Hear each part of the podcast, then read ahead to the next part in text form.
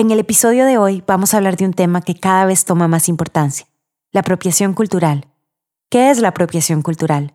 ¿Cómo navegamos la línea fina entre honrar una cultura u ofenderla? Para conversar sobre este tema, hoy contamos con Carla Scott, periodista, especialista en marketing digital, emprendedora y la creadora de Mi Vida Afro, movimiento que busca educar sobre la cultura afrodescendiente en Costa Rica. Hola, soy Devinova. Y yo Meme Quiroz. Y esto es Círculos 3 y 33, el podcast. Un espacio para hablar de temas que nos interesan junto a mujeres que nos inspiran. Coproducido por Teletica, con el apoyo de Cotex, BN Mujer y su perfil Vamos a Contarte. Gracias por estar aquí y ser parte del círculo. BN Mujer, en alianza con Círculos 3 y 33, te traemos este espacio para conversar y aprender juntas, porque sabemos que nuestra cultura nos define, nos da contexto y nos permite ser parte de una historia viva. Mantengamos nuestra cultura y honremos a las demás, con conocimiento, respeto y fascinación. Carla, muchas gracias por estar aquí con nosotras.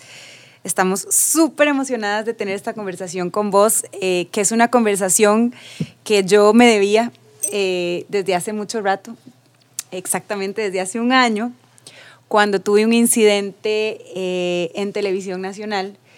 Bueno, un incidente, yo no sabía que era un incidente, que muy ingenuamente, muy... Sí, ingenuamente. Ingenuamente, sí, inocentemente, eh, me hice cornrows, me hice el peinado de cornrows, eh, que es un peinado que me encanta, la verdad que es o sea, sí, muy, muy sinceramente es un peinado que nunca me lo pregunté, sino que, uy, qué cool se ve, qué cómodo que es. Yo que vivo en la playa me lo hago, me lo hago allá. Y en ese momento me lo hice para uno de los episodios de Nace una estrella. Y esa noche cuando llegué a la casa, em, tenía tan, tan, tan, tan, unos cuantos tweets, eh, pues retándome el peinado. Te voy a leer los tweets. Dale. Eh, Estoy asustada que Twitter CR no haya dicho nada de los cornrows de Devinova. Devi, bebita, de todo corazón, por favor investiga por qué tu peinado hoy es ofensivo. This is not it. Porfa, no normalizado en TV Nacional. Y sobre la apropiación cultural con las trencitas de Devinova, ¿no van a decir nada hoy? Entonces, ¿de qué vamos a hablar hoy? De apropiación cultural. Eh, gracias por estar aquí. Realmente esto es un episodio que nosotras, eh, pues en, el que queremos aprender, queremos informarnos, porque lo último que yo quería hacer con ese peinado era ofender. Entonces, ¿qué mejor manera eh, de resolver y de informarnos que tener una conversación abierta. Así que gracias por estar aquí. Y bueno, empecemos al punto. ¿Qué es la apropiación cultural? No, gracias a ustedes, chicas. Un placer para mí hablar de este tema. Antes de hablar de apropiación, importante para los que nos escuchan el tema de cornrows, que son las trenzas pegadas en la cabeza, ¿verdad? No sé si las has visto por ahí, pero ahí lo pueden buscar en internet. ¿Qué es apropiación cultural? Apropiación cultural es cuando una cultura mayoritaria toma elementos de una cultura minoritaria y se apropia de ellos o sigue con la opresión de este tema. Entonces, esos elementos pueden ser trenzas, vestimenta, gastronomía, diferentes elementos. ¿Cuál es como el peso de por qué la apropiación está mal? Porque cada uno de esos elementos, que ahorita lo podemos hablar, tiene un significado y un peso histórico muy grande. Entonces ahí es donde está todo el tema de la apropiación y llámese apropiación no solo la población afro, ¿verdad? sino también la población indígena, la población asiática, que durante años esto ha sucedido, pero que hasta ahora tenemos este tipo como de conversaciones donde podemos hablar sobre ese tema. ¿Qué pasó con el tema de Nace una estrella, verdad? Eh, salir con las trenzas. ¿Por qué te atacaron por eso? Los cornrows, para que ustedes tengan una idea, tiene dos significados muy interesantes. Y todo esto viene del tiempo de la esclavitud. El primero es que durante el tiempo de la esclavitud, las personas trenzaban, hacían esas trenzas para dibujar las rutas de escape. Entonces, yo no sé si ustedes han visto que los cornrows tienen como diferentes formas, no solo son como trenzas rectas. Lo que uno diría desde tal vez, ¿verdad? La ignorancia, sin, sin como decía Debbie, sin querer, sin tener malas intenciones, o sea, diferentes estilos de trenzas, cuando realmente no son estilos. Exacto, entonces de ahí viene un concepto. Y el otro, para que ustedes vean lo increíble, es que a mí esas son las cosas que me sorprenden como de mi cabello, porque si ustedes lo ven, yo siempre he sentido que las trenzas o los cornrows de una otra manera fueron creados para el cabello afro. Debbie se hace los cornrows y tal vez en tres días, cuatro días, hasta llegaron las trenzas. A mí me pueden durar un mes y es por todo este tema. Los cornrows antes en la esclavitud en medio de las trenzas metían granos de comida. Entonces, todo lo que era trigo, maíz, arroz, lo metían dentro de las trenzas, lo tejían y con eso las personas en los campos de concentración de esclavitud sacaban los granos y con eso sembraban y así no morían de hambre. Entonces, ves, ese es, el, ese es el peso que tiene como los cornrows. Es cuando dicen, no, es que estás haciendo apropiación cultural y toda la cosa. Y claro, ¿qué es lo que pasó ahí, Debbie? ¿Cómo podemos evitar ese tipo de cosas? Dando crédito. Entonces, ando este peinado porque me encanta, porque respeto, porque admiro la cultura afrodescendiente y es algo que me parece riquísimo disfrutar. Entonces, así es como podemos ir evitando. Y porque me he informado. Qué importante, ¿verdad? Y reconozco el error de que venía de un lugar de puramente me gusta como se ve. Eh, sé que es un peinado afrodescendiente, pero no sabía el trasfondo de, ese peinado. Em, y, y, pues qué, qué delicado, ¿verdad? Porque hoy en día vemos a Kim Kardashian con cornrows, vemos a Rosalía con el grill, ¿verdad? O sea, todo eso son ejemplos de apropiación cultural. Total. Entonces, ¿hasta qué punto, si ya es algo masificado, digamos, entre comillas, ¿verdad? Si ya pues, ves a Kim Kardashian, porque yo no sé si hay algo más masificado que las Kardashian.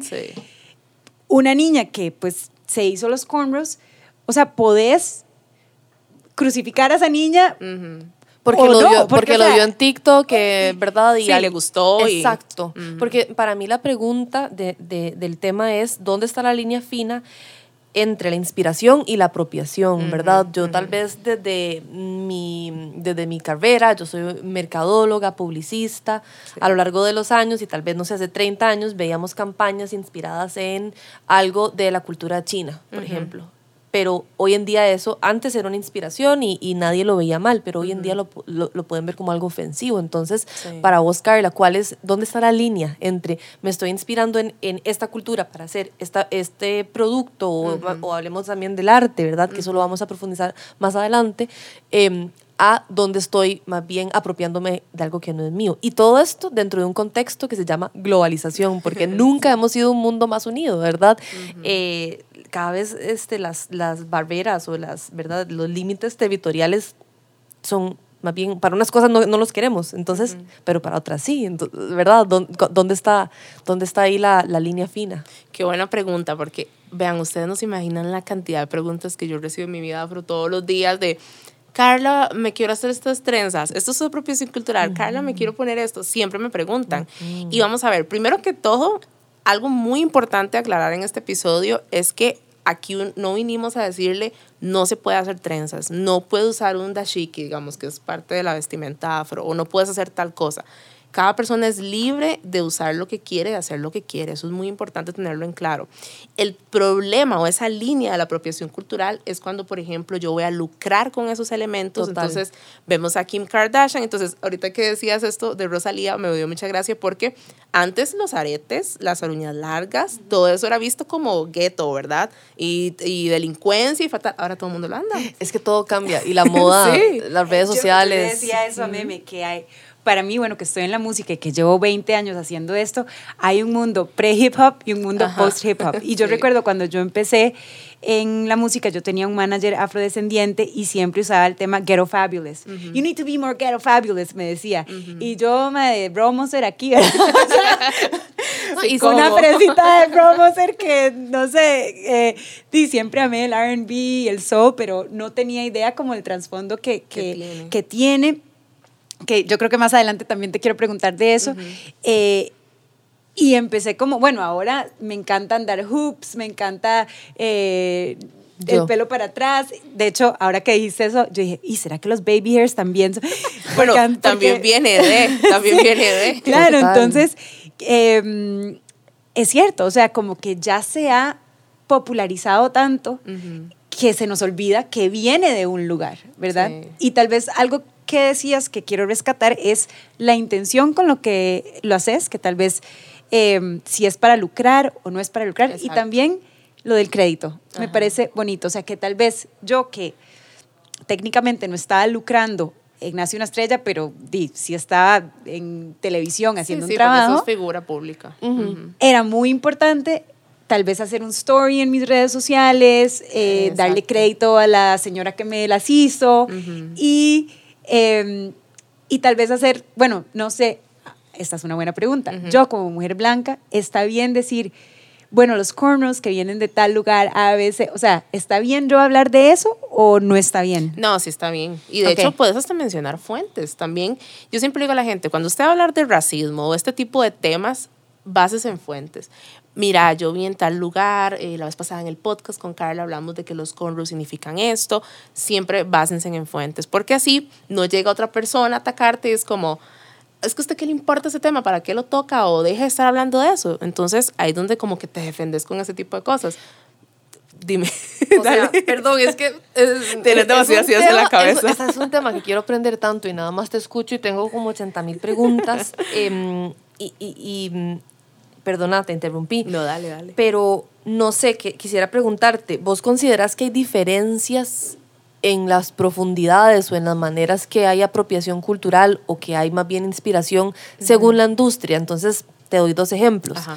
Primero, eh, hay una marca que a mí me encanta que se llama Marc Jacobs. Este, uno de sus productos principales son bolsos. Ajá. Y este año, según la astrología china, estamos en el año del tigre, entonces hicieron como un bolso súper cool con un print de tigre. Y nosotras en Hija de Tigre, eh, ¿verdad? Como que nos decían, ¿cómo no van a hacer algo del tigre? Es el año del tigre.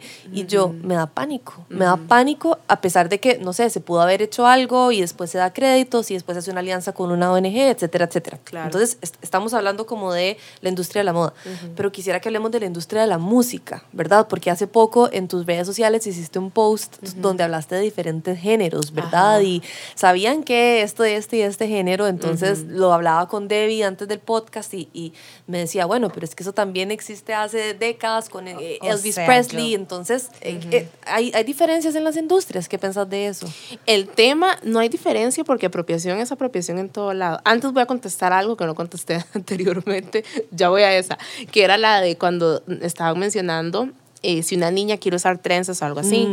Eso no está mal. O sea, vamos a ver, uno, si uno se pone a pensar, uno realiza apropiación cultural desde que se levanta. O sea, yo me levanto y, ay, me compré estas tortillas palmeadas por una señora guanacasteca. Estoy tomando café de una persona de Colombia. O sea, si te pones a pensar, todo a su alrededor, me puse un abrigo, un turbante, ya ahí se está haciendo apropiación. O sea, de una u otra manera estamos cometiendo ese tipo de cosas. Entonces, no está mal, también hay algo que se llama intercambio de culturas. Y ya esa es la parte donde yo intercambio, o sea, por ejemplo, que nosotros comamos sushi en Costa Rica, o sea, es parte del intercambio gastronómico de culturas. Entonces también es entender eso.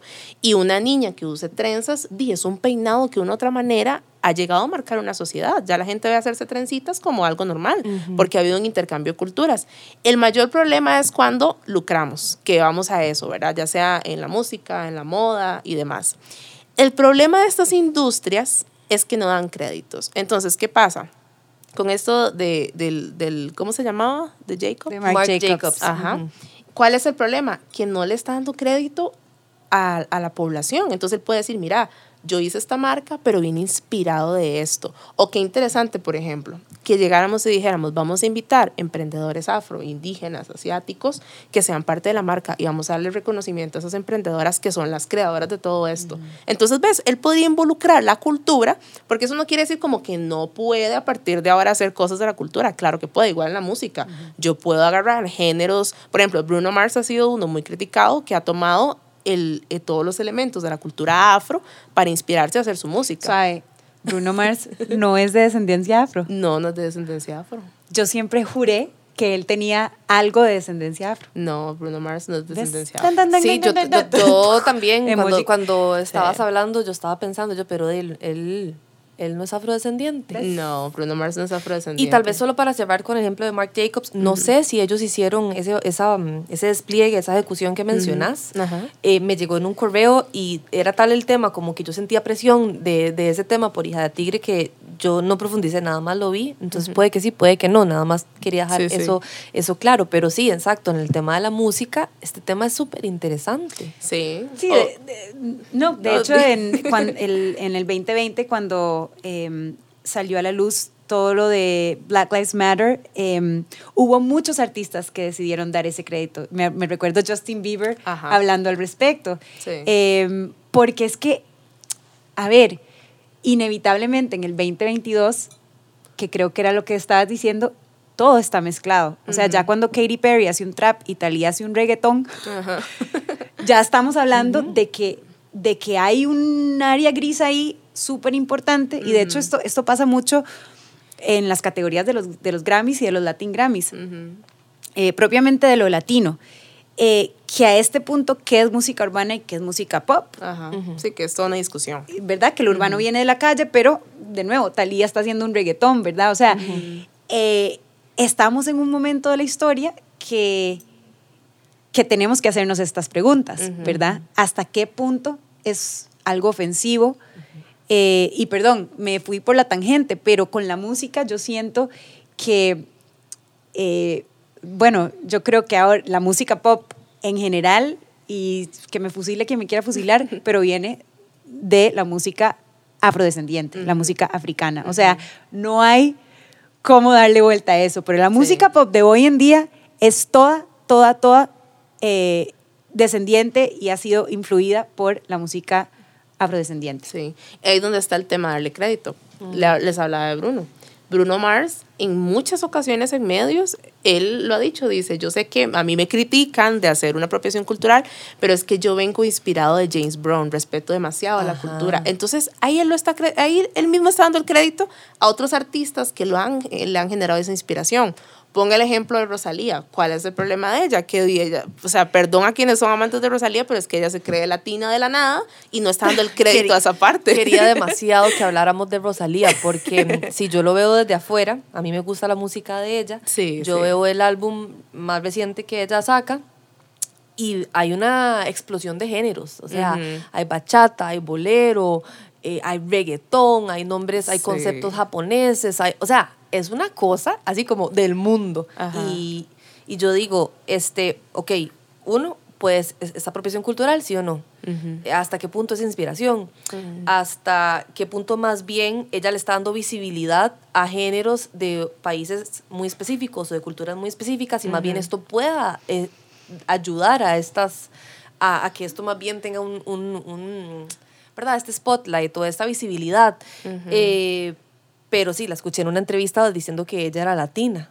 Y, no, y la gente en Estados Unidos piensa que es latina. O sea, porque he escuchado entrevistas donde dicen, ah, sí, ella que es de Latinoamérica. Entonces, el tema de Rosalía, por supuesto que hace apropiación, y es que hay que entender que el reggaetón en República Dominicana viene de la calle. la calle. O sea, de gente en serio con escasez. Entonces, nada más tomarlo y los elementos y ya está. De hecho, me causó gracia porque con todas estas críticas, yo había visto que metió a esta chica a Tokisha. No sé si saben quién Sí, es. sí. Entonces, bueno, ahí como que ella hizo ese intento como de, bueno, voy a darle atribución a todo el tema de República Dominicana y todo lo que conlleva. Pero es empezar a darle reconocimiento. No es como que Rosalía va a dejar de hacer su música. Di no, o sea, ese es su estilo como artista. Y todo bien, ella está tomando cosas que a ella le interesa. Pero se está apropiando un montón en el sentido de no darle ese crédito, ¿verdad? Y está lucrando montones con esta moda que hay para lucrar con ella toda la estrategia de marketing, ¿verdad? Vos lo sabes con todo el tema de mercadeo. Pero claro que hay una apropiación cultural ahí. Debbie, ¿qué pensás vos? Que has, has trabajado en la industria de la Uf, música por que- décadas. es que es ¿Qué muy- pensás de esto? Es, es que es muy, a ver, es muy complicado, es una línea muy fina y estamos en un lugar tan diferente desde hace 20 años que yo comencé en la música y es por, por la web. O sea, eh, ahora Sí. tenés acceso a todas las culturas, a todos los sonidos, eh, eh, que es hentai, eh, googleamos hentai, o sea, digamos, em, Sí, ya todo está globalizado. eh, todo está acceso. globalizado, o sea, que era lo que yo te decía antes, que vos ves a Kim Kardashian en una red carpet con cornrows y a menos de que seas eh, como yo, que salí con, con los cornrows y me fusilaron, di que te vas a enterar que, que lo que estás haciendo es ofensivo, ¿verdad? Por eso es importante tener estas conversaciones. O sea, a ver, yo creo, y creo que lo has mencionado, Carla, que no está mal que Rosalía haga todo eso, pero que se informe, o sea, que, que se informe y que informe. Tal vez lo de decir que es latina, bueno, ya ahí yo no me voy a meter. Tal vez ella, a ver, Chabela decía que era mexicana y todo bien, ¿verdad? Porque ella tenía su historia con Costa Rica, entonces no hay que juzgar, pero... Em, no, ella puede amar la cultura latina y no está mal, o sea, no está mal que la ame y que tal vez desee como, uy, me hubiera encantado ser latina, de todo bien, o sea, sí. pero es como todo lo que conlleva, ¿verdad? Ser latino y de dónde viene el trasfondo de esa parte, ¿verdad? Yo creo que la conversación la vamos llevando al lugar de no es lo que se hace, sino es este cómo lo hacemos. Que esto aplica para muchas cosas en la vida, ¿verdad? Entonces, Casi que todo. Sí. Es que véanlo así no es tan complicado. O sea, si yo mm. saco algo con una con cultura afrodescendiente, qué sé yo, llega un artista como Carol G, ejemplo. Estoy poniendo nombres que la gente conoce típicos. Entonces, ¿qué le cuesta a Carol G si va a hacer algo que utiliza un elemento afro? Se pone un dashiki. Ahí investiguen qué es un dashiki, que es una prenda que se usa en la cultura afro. ¿Qué le cuesta hacer una estrategia de marketing en redes sociales explicando más sobre el dashiki? Por ejemplo, las telas africanas cada elemento, cada dibujo tiene un significado. O sea, vean eso. Entonces, ¿qué cuesta como, hey, o voy a hacer un, un, reportaje, voy a entrevistar a alguien que sabe y voy a colocarlo en mi página para que hablemos más como del behind the scenes del video? Entonces, ves, esas cosas se pueden hacer.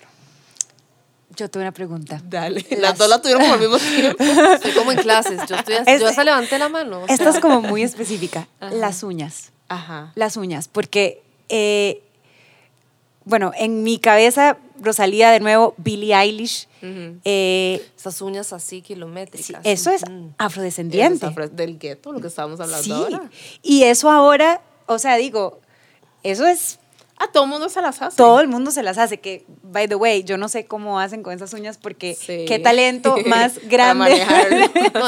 son hermosas, son hermosas. y, y, y, bueno, pero, pero esa era una pregunta que tenía. Son afrodescendientes. Son parte de la cultura afro también, digamos, todo lo que son los aretes también es parte de la cultura afro.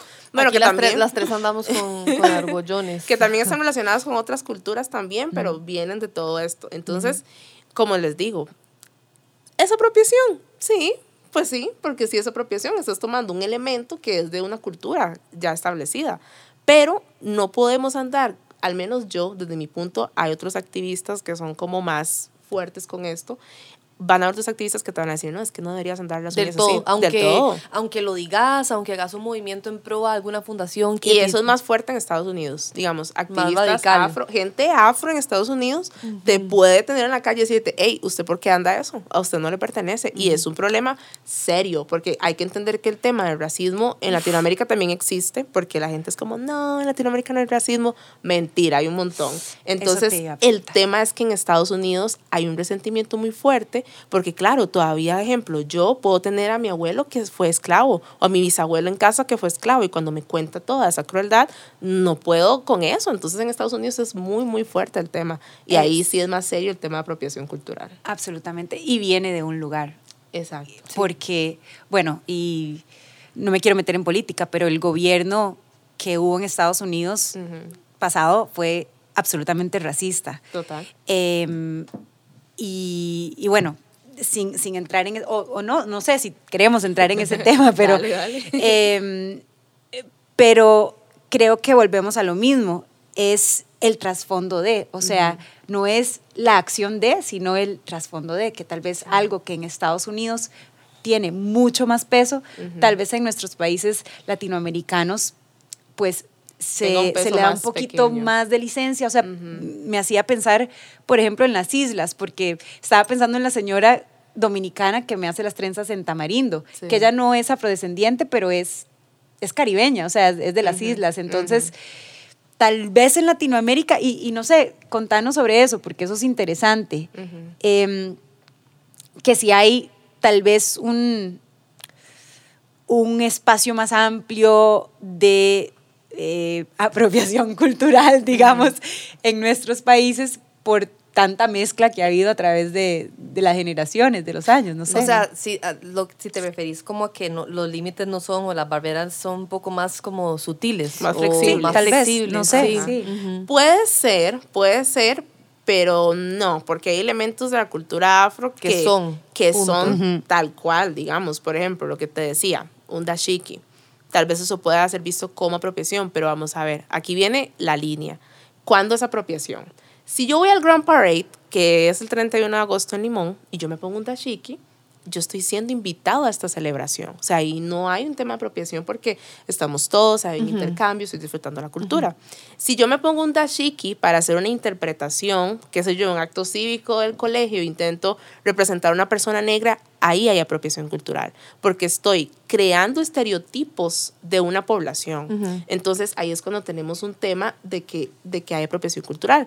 En Latinoamérica, claro que la hay también, ¿verdad? Con ciertos elementos de que vienen, en realidad no son de Latinoamérica, son de África y han descendido por todas partes. Sí. Entonces es parte de, de, de ese arraigo cultural que tenemos y hay elementos que también llegan a eso. Yo creo que cuando decís arraigo cultural, empiezo a pensar que la apropiación cultural viene desde ese lugar o esa necesidad como seres humanos de reconectar con nuestras raíces y de defender como el legado de alguna otra manera, porque en un mundo que nos invita a ser, o sea, que está tan globalizado, yo siempre me he preguntado por qué este tema de la apropiación cultural, al menos para mí, Sí.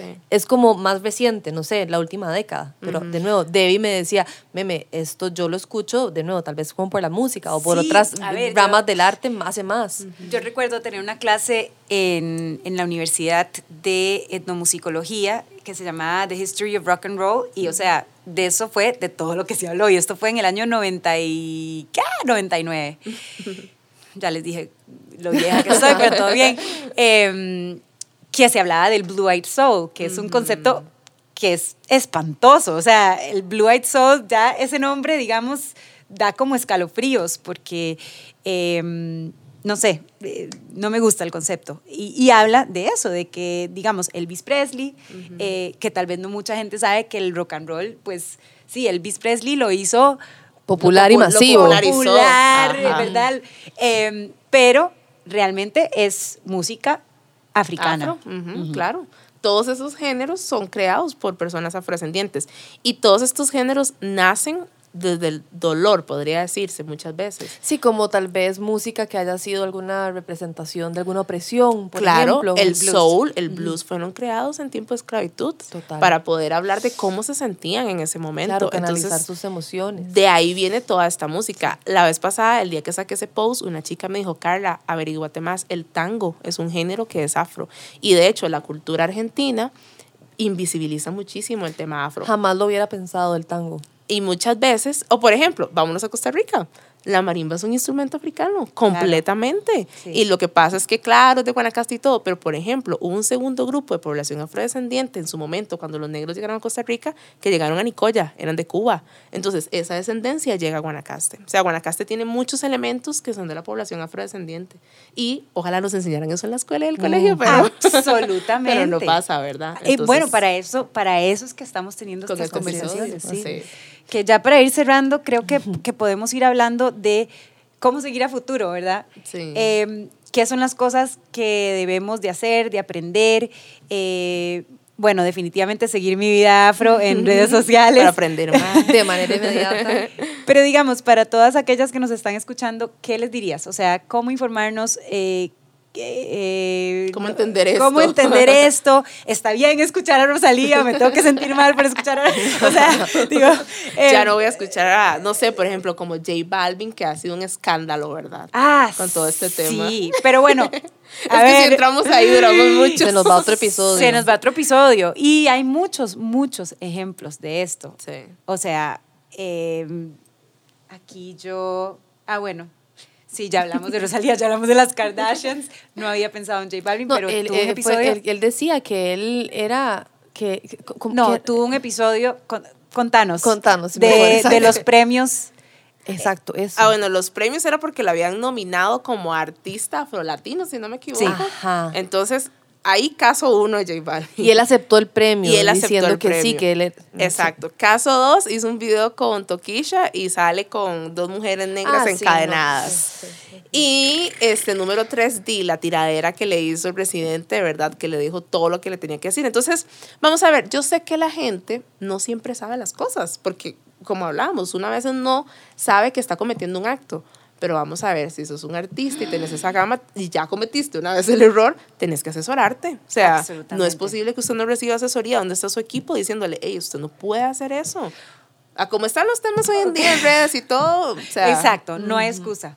Pero regresando a Sí, quienes no da. son, que no, a, a los que no son celebridades y no tienen equipos de asesoría. Eh, Personas comunes sí. como Sí, a un emprendedor que tenga un emprendimiento gastronómico y Ajá. que esté obsesionado con la comida caribeña y que le encante y le apasione, pero tenga cero relación con esa cultura. Entonces, ¿cómo hacerlo, verdad? Porque Exacto. yo pensaría, escuchándote después de, de todo lo que he aprendido en este ratito, no se trata de que no pueda hacer su emprendimiento o sí. O bueno, sí, bueno, no sé porque estaría No, sí, lucrando, sí, sí. pero rendir homenaje, rendir el tributo, comunicarlo y de Rendir el pronto ojalá hacer una estrategia donde pueda donar, ¿verdad? Lo que, Ajá. Vean, Sí. aquí les traje como unas preguntas puntuales que uno puede hacerse para saber si lo que estoy haciendo es como apropiación. Entonces, primero, ¿cuál es el objetivo de lo que estoy haciendo? O sea, verdaderamente es porque me apasiona esa cultura, me gusta, eh, es algo que admiro un montón de su respeto, es simplemente porque voy a lucrar con esto porque sé que es la vía rápida para este tipo de cosas.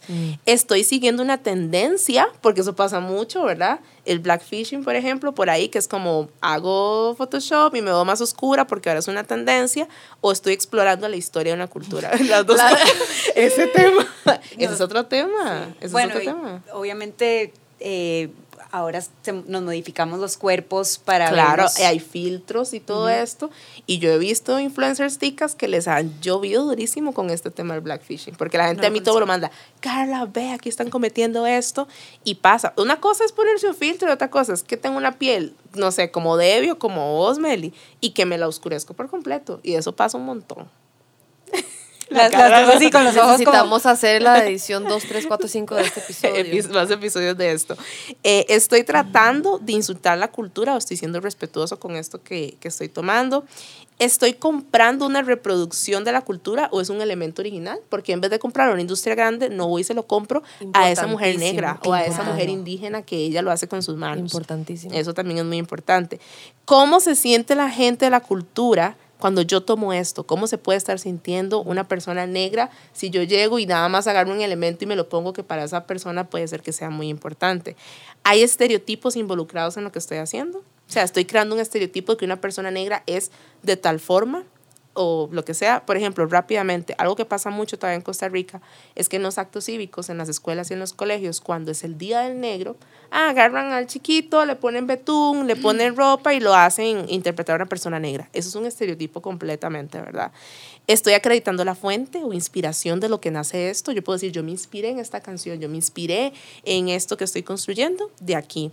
Estoy usando esta prenda eh, que representa esta cultura. ¿Qué significa? Ok, me voy a poner esta, me voy a hacer unos dreadlocks. ¿Qué significan los dreadlocks? ¿Qué significan los bantu nudes? Por ahí vi una foto de Adele que los bantu nudes son estos nudos en la cabeza. Ajá. Entonces, eso, Le dieron duro a, a eso, Durísimo. Bantu viene de temas de eh, poblaciones en África, de ahí viene el significado, y nuts de nudos, entonces tiene un significado. Los turbantes en África, dependiendo de la posición en los que usted se los ponga, indica muchas cosas, indica su estado civil, indica su situación económica, su clase económica, entonces, o sea, todo esto tiene demasiado significado.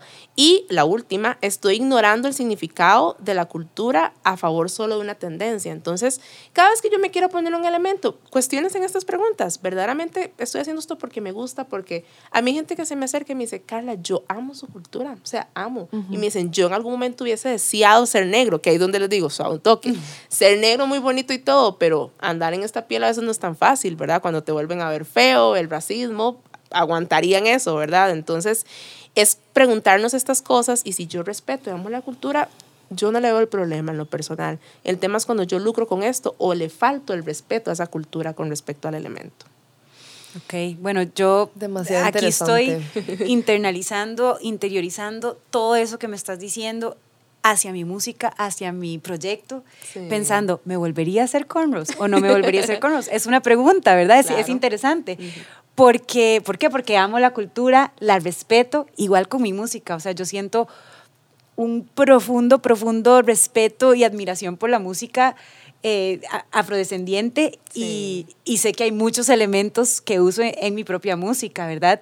Eh, pero sé que tengo la responsabilidad de hacerme todas estas preguntas que acabas de decir ¿Y, cómo de puedes informarme. acreditar? O sea, ¿cómo puedo darle honor a la cultura donde estoy tomando esto también? Totalmente. Y creo que a todos, a todas y a todos nos toca como es- estudiar un poco, ¿verdad? Esto nos invita, la apropiación cultural nos invita a, a tocar o hacer conexión con nuestras raíces, con nuestro legado, o si hay algo de alguna cultura que me obsesiona y me apasiona, pues entonces lo voy a estudiar y voy a entender qué significa el simbolismo, ¿verdad? Pero creo que es, es un tema súper bonito en un mundo que nos globaliza tanto, nos invita como a conectar con esa individualidad, porque al fin y al cabo se trata de, de, de nuestra cultura, quién somos, de dónde venimos. Sí. Y, y eso me parece poderoso también, entonces me Hay, encanta hay algo este que tengo que decir rápido. No, Por favor. Ese tema de diferencia de apropiación, asimilación cultural, ¿verdad? Y apreciación. Apreciación es aprecio toda esta cultura, la respeto, le doy crédito con respecto a todo esto que me gusta. Entonces, hay un tema de apreciación. Y asimilación cultural es cuando alguien puede llegar y decir, ah, no, pero es que ella es negra y anda al Asia, está haciendo lo mismo, está haciendo apropiación. No, ahí no hay apropiación.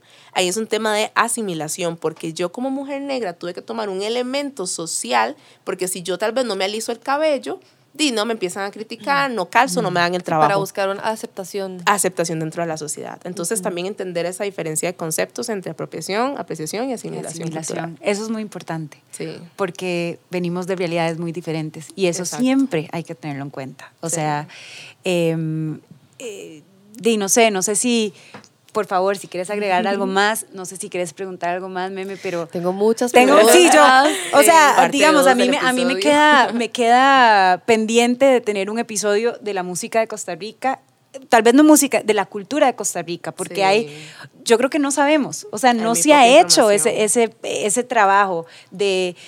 ¿De dónde viene ¿De dónde venimos? la bomba? O sea, ¿de dónde, de dónde venimos? ¿De Digo, dónde es que es un tema tan rico a, a- a conversar, eh, pero to be continued, yo creo que... eh, es. Sí, Por ejemplo, el baile típico, ahí les dejo una tarea. Sí. Investiguen ese brinquito del, Estamos del- haciendo el teaser del próximo El episodio. teaser. Investiguen esos brinquitos del baile típico, ¿de dónde vienen? El baile típico guanacasteco, ¿de dónde viene ese brinco? Es africano también. Y a mí me encanta que sea así, porque yo, wow, o sea, dentro de la cultura tica también, no todo va a limón, ¿verdad? O no todos los negros están en limón, o sea, los negros estamos en todo lado. Entonces, qué interesante ver cómo esos elementos se conectan con el tema afro también. No, pero esa parte, o sea, hay mucho que hablar. Aquí podemos hablar de colorismo, blackface, eh, lucha antirracista, o sea, hay demasiado. Hay puede durar demasiado. mucho hablando sobre todo esto. Bueno, empecemos con cuidarnos con la apropiación cultural, Sí. eh, que creo que es un lindo comienzo de algo que tal vez es inocente como un peinado, pero no es tan inocente. Tiene un trasfondo súper profundo, Sí. Cultural, de años, de años, de años, de una lucha muy grande. Y gracias por estar aquí y, y enseñarnos. Gracias, Sí. Carla. No. Admiramos demasiado tu trabajo, nos Gracias. inspiras montones y hoy aprendí demasiado. Sí, yo me sentía en, en- en una clase, la verdad, muy, muy emocionada de este tema. y Muchas gracias por tu tiempo. No, gracias a ustedes. Esto es importante porque a veces uno se queda corto en redes con el contenido. Entonces este espacio ayuda como a explicar muchas más cosas, pero gracias por la invitación, es un placer. Gracias a vos y muchas gracias a todos que nos, escuchan en este episodio. Gracias. Gracias a este episodio hemos realizado una donación en nombre de todas las hermanas del Círculo a Afritica, una fundación que impulsa el desarrollo humano y el reconocimiento de los derechos de las poblaciones africanas y afro-latinoamericanas. Gracias a Inlesco por realizar la interpretación a Lesco en la versión video podcast de este episodio.